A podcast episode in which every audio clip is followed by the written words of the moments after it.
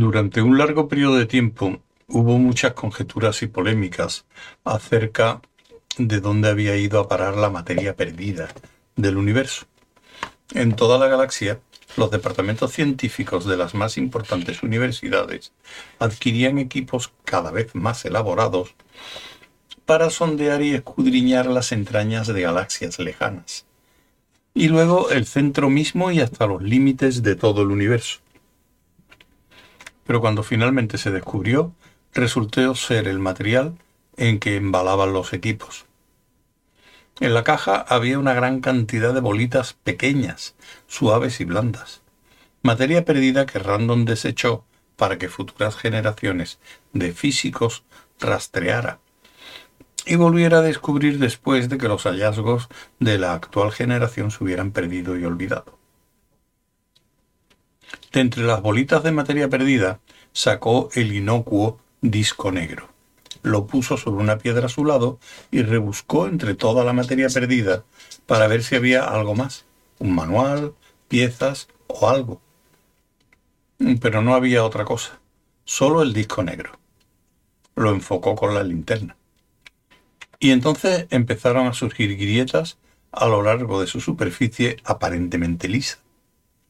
Random retrocedió nerviosamente, pero enseguida vio que aquello fuera lo que fuese, estaba simplemente desplegándose.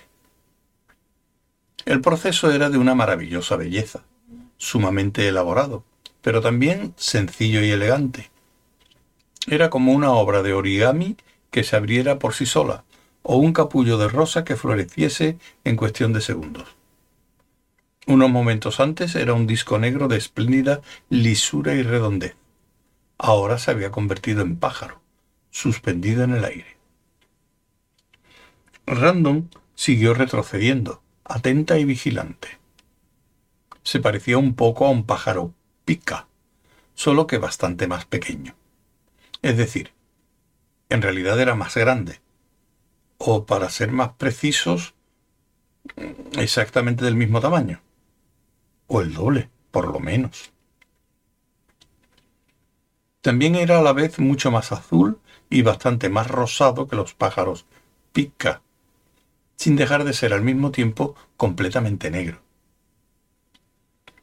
Además tenía algo muy raro que Random no pudo descifrar al momento. Desde luego, al igual que los pájaros pica, daba la impresión de que contemplaba algo que uno no veía. De pronto desapareció.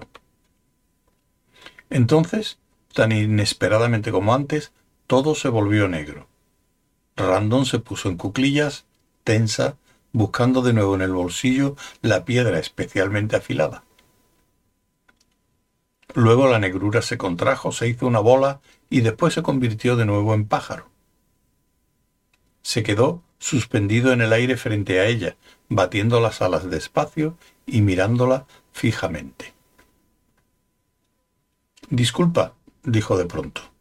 Es que tengo que calibrarme. ¿Me oyes cuando te digo esto? Cuando me dices qué, preguntó Random. Bien, repuso el pájaro, que esta vez habló alzando el tono. ¿Y me oyes cuando digo esto? Sí, claro que te oigo. ¿Y cuando hablo así, me oyes? preguntó el pájaro, esta vez con una voz profunda y sepulcral. Sí. Entonces hubo una pausa. No, está claro que no concluyó el pájaro al cabo de unos momentos.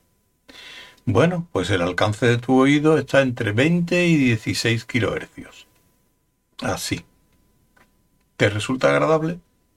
Le preguntó en una encantadora voz de tenor ligero. ¿No hay armonías molestas que rechinen en el registro más alto? Claro que no. Bien. Esas las utilizaré como canal de datos. Estupendo. ¿Cuántos ves como yo?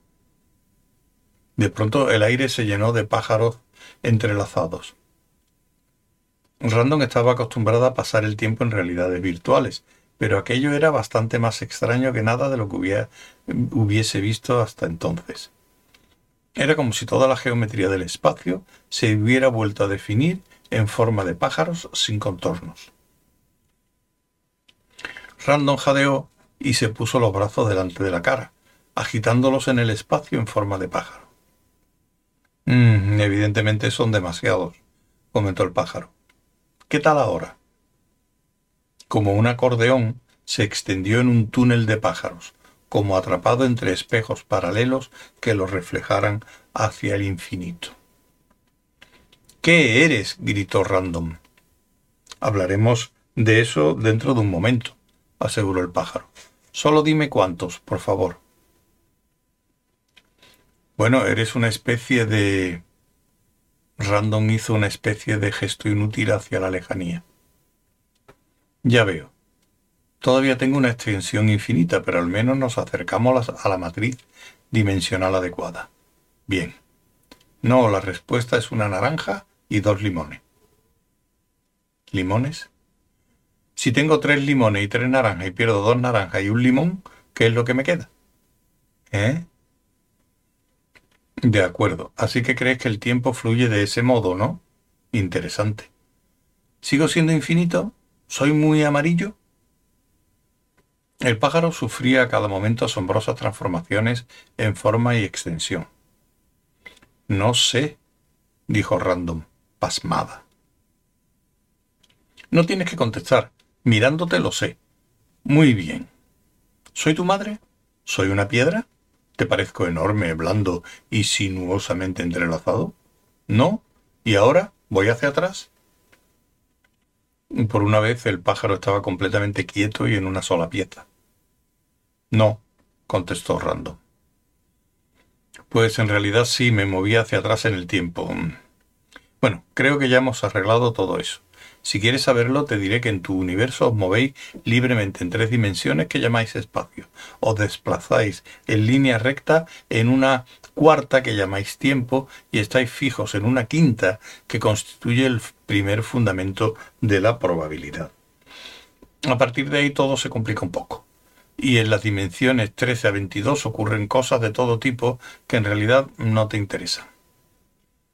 De momento, lo único que necesitas saber es que el universo es mucho más complejo de lo que puedas imaginarte, aunque partas de una percepción intelectual que en principio sea puñeteramente elaborada. No me cuesta trabajo no decir palabras como puñetera si te molestan. Di lo que te venga puñeteramente en gana. Lo diré. ¿Quién coño eres tú? inquirió Random. Soy la guía. En tu universo soy tu guía. En general habito lo que técnicamente se conoce como toda clase de revoltijo general, que significa... Bueno, permíteme que te lo muestre. Dio la vuelta en el aire, salió de la gruta como una flecha y se posó bajo el saliente de una roca al resguardo de la lluvia, que arreciaba de nuevo. Ven, dijo, mira esto. A Random no le gustaba que un pájaro la mandara de acá para allá, pero se dirigió de todos modos a la entrada de la cueva, sin dejar de acariciar la piedra en el bolsillo. Lluvia, anunció el pájaro. ¿Ves? Solo lluvia. Sé lo que es la lluvia. Cortinas de agua barrían la noche, tamizada de luz de luna. Bueno, ¿y qué es? ¿Qué me quieres decir? Oye, ¿Quién eres tú? ¿Qué estabas haciendo en esa caja? Es que me he pasado la noche corriendo por el bosque, defendiéndome de ardillas enloquecidas, solo para encontrarme al final con un pájaro que me pregunta ¿qué es la lluvia? No es más que agua que cae del puñetero cielo. Eso es todo. ¿Quieres saber alguna cosa, otra cosa, o ya podemos marcharnos a casa? Hubo una larga pausa antes de que el pájaro contestara. ¿Quieres ir a casa? Yo no tengo casa, gritó Random, tan alto que casi se sorprendió. Mira entre la lluvia, dijo el pájaro guía. Estoy mirando la lluvia. ¿Qué otra cosa puedo mirar? ¿Qué ves? ¿Qué quieres decir, pájaro bobo? Solo veo un montón de lluvia, solo agua que cae. ¿Qué formas ves en el agua? ¿Formas? No hay ninguna forma no es más que solo... solo un revoltijo, concluyó el pájaro guía. Sí. ¿Y ahora qué ves? Justo en el límite de la visibilidad, un fino y tenue rayo de luz salió de los ojos del pájaro. En el ambiente seco de debajo del saliente no se veía nada. Cuando el rayo atravesó la lluvia, apareció una lisa cortina de luz, tan vívida y brillante que parecía compacta. ¡Qué estupendo! Un espectáculo de láser, comentó Random en tono displicente. Nunca he visto ninguno de esos, desde luego, salvo en unos cinco millones de conciertos de rock. Dime lo que ves. Solo una sábana lisa, pájaro bobo. Ahí no hay nada que no hubiese antes. Solo utilizó la luz para llamar tu atención sobre ciertas gotas en determinados momentos. ¿Y ahora qué ves? La luz se apagó. Nada. Estoy haciendo exactamente lo mismo, pero con rayos ultravioleta. No lo puedes ver. ¿Qué sentido tiene enseñarme algo que no puedo ver? Para que entiendas que el simple hecho de que veas algo no quiere decir que exista. Y si no ves algo, no quiere decir que no exista. Únicamente ves lo que llama la atención de tus sentidos. Esto me aburre, dijo Random pero a continuación se quedó boquiabierta. Suspendida entre la lluvia había una imagen tridimensional, gigantesca y muy vívida de su padre, con aire de haberse sobresaltado por algo. A unos tres kilómetros detrás de Random, su padre, que avanzaba penosamente por el bosque, se paró de pronto. Se sobresaltó al ver una imagen de sí mismo con aire de haberse sobresaltado por algo, luminosamente suspendida entre la lluvia a unos tres kilómetros de distancia. A la derecha, en la dirección que él llevaba. Estaba casi totalmente perdido, convencido de que iba a morir de frío, humedad y agotamiento, y empezaba a desear simplemente poder seguir adelante. Además, una ardilla acababa de traerle una revista de golf y el cerebro le empezaba a dar alaridos y a decir disparates. Al ver una enorme imagen de sí mismo brillantemente iluminada en el cielo, se dijo que, bien pensado, quizá tuviera razón para aullar y disparatar, pero que probablemente estaba equivocado en cuanto a la dirección que había seguido. Respiró hondo, dio media vuelta y se dirigió hacia el inexplicable espectáculo luminoso. Muy bien, ¿y qué prueba eso? preguntó Random. Antes que la aparición de la imagen en sí, lo que la sobresaltó fue el hecho de que representara a su padre. Había visto su primer holograma cuando tenía dos meses de edad y la metieron a jugar en él. El último lo había visto media hora antes, una representación de la marcha de la Guardia Estelar de Anja Cantain. Pues que esa imagen no existe ni deja de existir igual que la sábana, repuso el pájaro no es más que la interacción del agua que cae del cielo en una dirección con unas frecuencias luminosas que tus sentidos pueden percibir y que se mueven en otra dirección.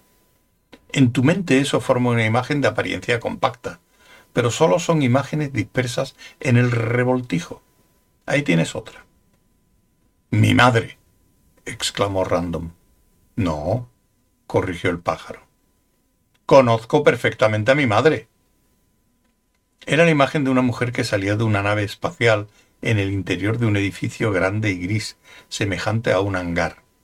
La acompañaba un grupo de criaturas altas y delgadas, de un color entre púrpura y verde. Era, sin duda alguna, la madre de Random. Bueno, casi sin duda. Trillian no habría caminado con tanta inseguridad en gravedad baja ni mirado con tal expresión de incredulidad al aburrido y arcaico dispositivo de mantenimiento de las condiciones vitales, ni llevado a aquella extraña y anticuada cámara. ¿Quién es entonces? preguntó Random. Es parte de la extensión de tu madre en el eje de la probabilidad, explicó el pájaro guía.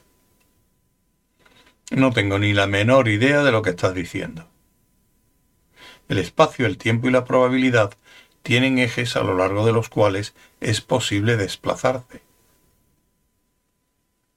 Sigo sin comprender, aunque me parece... Ah, explícamelo. Creí que querías irte a casa. Explícamelo. ¿Te gustaría ver tu casa? Verla. La destruyeron. En el eje de la probabilidad todo es discontinuo. Mira, entre la lluvia apareció vagamente algo muy raro y maravilloso. Era un globo gigantesco, de un color azul verdoso, envuelto en bruma y cubierto de nubes, que giraba con majestuosa lentitud contra un fondo negro y estrellado. Ahora lo ves, dijo el pájaro, y ahora no lo ves. A poco menos de tres kilómetros Arthur Dent se quedó parado donde estaba. No podía dar crédito a sus ojos. Allí colgada, envuelta en lluvia, pero brillante y vívidamente real contra el cielo nocturno, estaba la tierra. Se quedó boquiabierto al verla. Entonces, en el momento en que abrió la boca, volvió a desaparecer. Luego apareció de nuevo. Después, y eso es lo que le hizo abandonar y le puso los pelos de punta, se convirtió en una salchicha. Random también se quedó perpleja a la vista de aquella enorme salchicha, verde azulada y cubierta de agua y bruma que pendía sobre su cabeza. Y ahora era una ristra de salchichas, o mejor dicho, era una sarta de salchichas en la que faltaban muchas piezas. Toda la reluciente sarta dio vueltas en el aire y giró en una pasmosa danza hasta que fue deteniéndose poco a poco, volviéndose insustancial y desapareciendo en la centelleante oscuridad de la noche. ¿Qué era eso? preguntó Random con voz débil. Una visión fugaz a lo largo del eje de probabilidad de un objeto discontinuamente probable. Entiendo. La mayoría de los objetos cambian y se transforman a lo largo de su eje de probabilidad, pero en el mundo de donde procedes las cosas son ligeramente distintas. La diferencia está en lo que podría denominarse una línea quebrada en el paisaje de probabilidad, lo que significa que en muchas coordenadas de probabilidad todo el conjunto deja sencillamente de existir. Tiene una estabilidad propia, lo que es típico de todo lo que se halla en lo que suele denominarse sectores plurales. ¿Está claro? No. ¿Quieres ir a verlo por ti misma? ¿A la Tierra? Sí. ¿Es posible? El pájaro guiano contestó enseguida.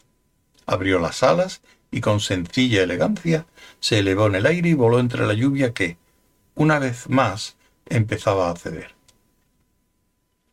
Se remontó magníficamente en el cielo nocturno, con luces destellando a su alrededor. Bajó en picado, giró, describió rizos, volvió a girar y finalmente se detuvo a 60 centímetros de la cara de Random, batiendo las alas despacio y sin ruido.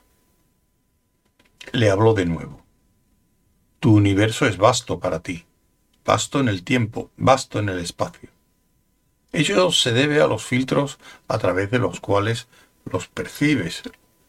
Pero yo fui concebido sin filtro alguno lo que significa que percibo el revoltijo que contienen todos los universos posibles, aunque él mismo carece en absoluto de tamaño. Para mí, todo es posible.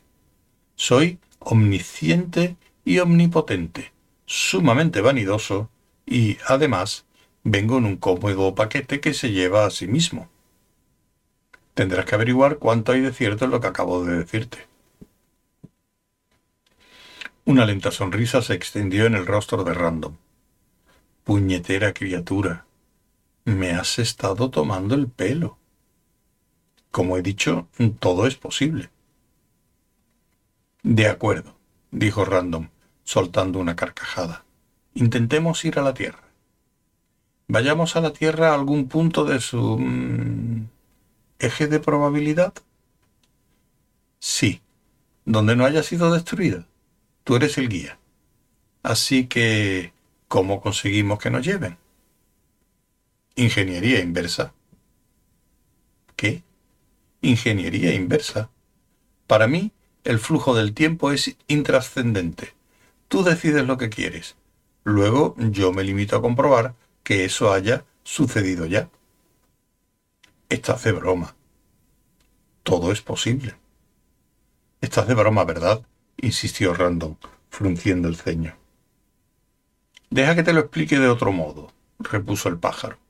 La ingeniería inversa nos permite evitar el engorro de esperar a que una de esas horriblemente escasas naves espaciales que pasan por tu sector galáctico una vez al año, más o menos, se decida sobre si le apetece o no llevarte. El piloto pensará que tiene una entre un millón de razones para parar y recogerte. La verdadera razón será que yo he determinado su voluntad. Ahora estás siendo sumamente vanidoso, ¿verdad, pajarito? El pájaro guardó silencio. Muy bien, concluyó Random. Quiero una nave que me lleve a la Tierra. ¿Esta te parece bien? La nave era tan silenciosa que Random no la vio bajar hasta que casi la tuvo sobre la cabeza. Arthur sí la vio. Ahora estaba a kilómetro y medio y seguía acercándose. Justo después de finalizar la exhibición de la salchicha iluminada, había observado los tenues destellos de otras luces que atravesaban las nubes, y al principio pensó que se trataba de otro llamativo espectáculo de son et lumière. Tardó unos momentos en darse cuenta de que se trataba de una verdadera nave espacial, y otros tantos en comprender que bajaba directamente donde suponía que estaba su hija. Entonces fue cuando, de pronto, sin importarle la lluvia, olvidándose de la herida de la pierna, a pesar de la oscuridad, echó verdaderamente a correr.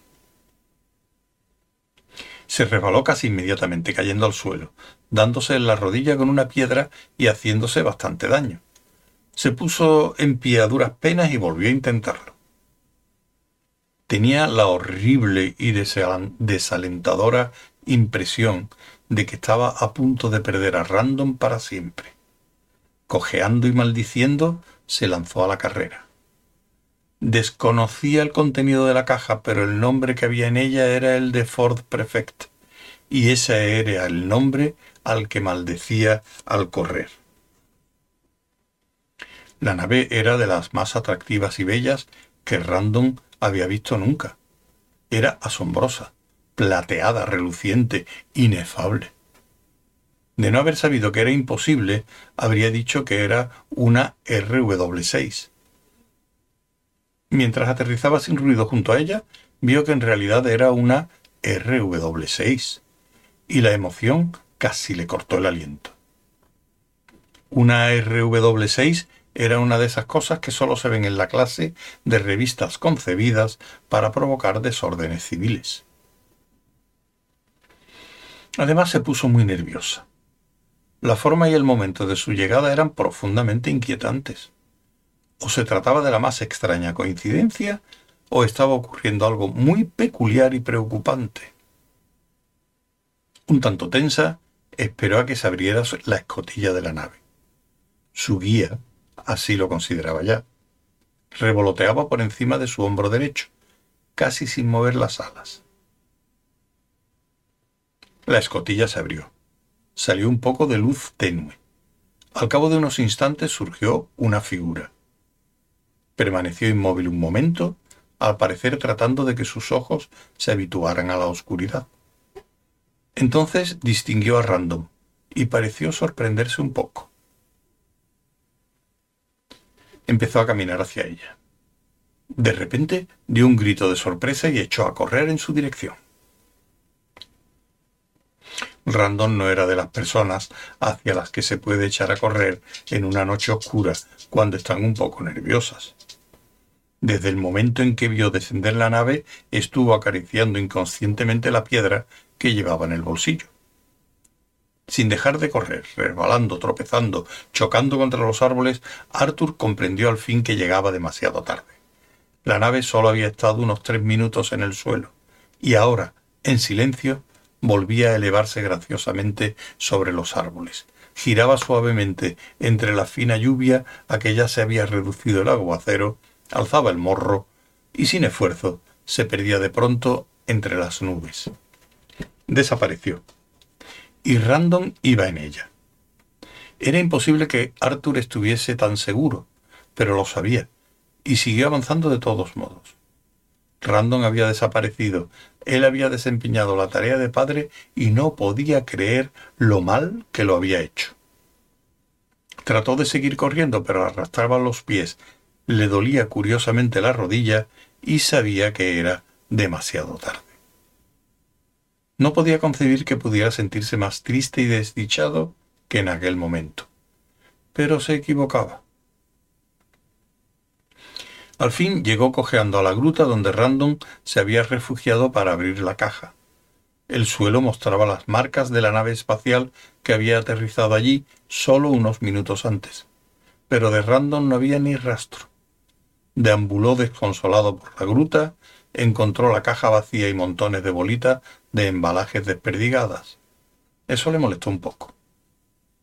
Había intentado enseñarla a ser un poco ordenada, el sentirse un tanto molesto con ella le ayudó a soportar la desolación que le producía su marcha.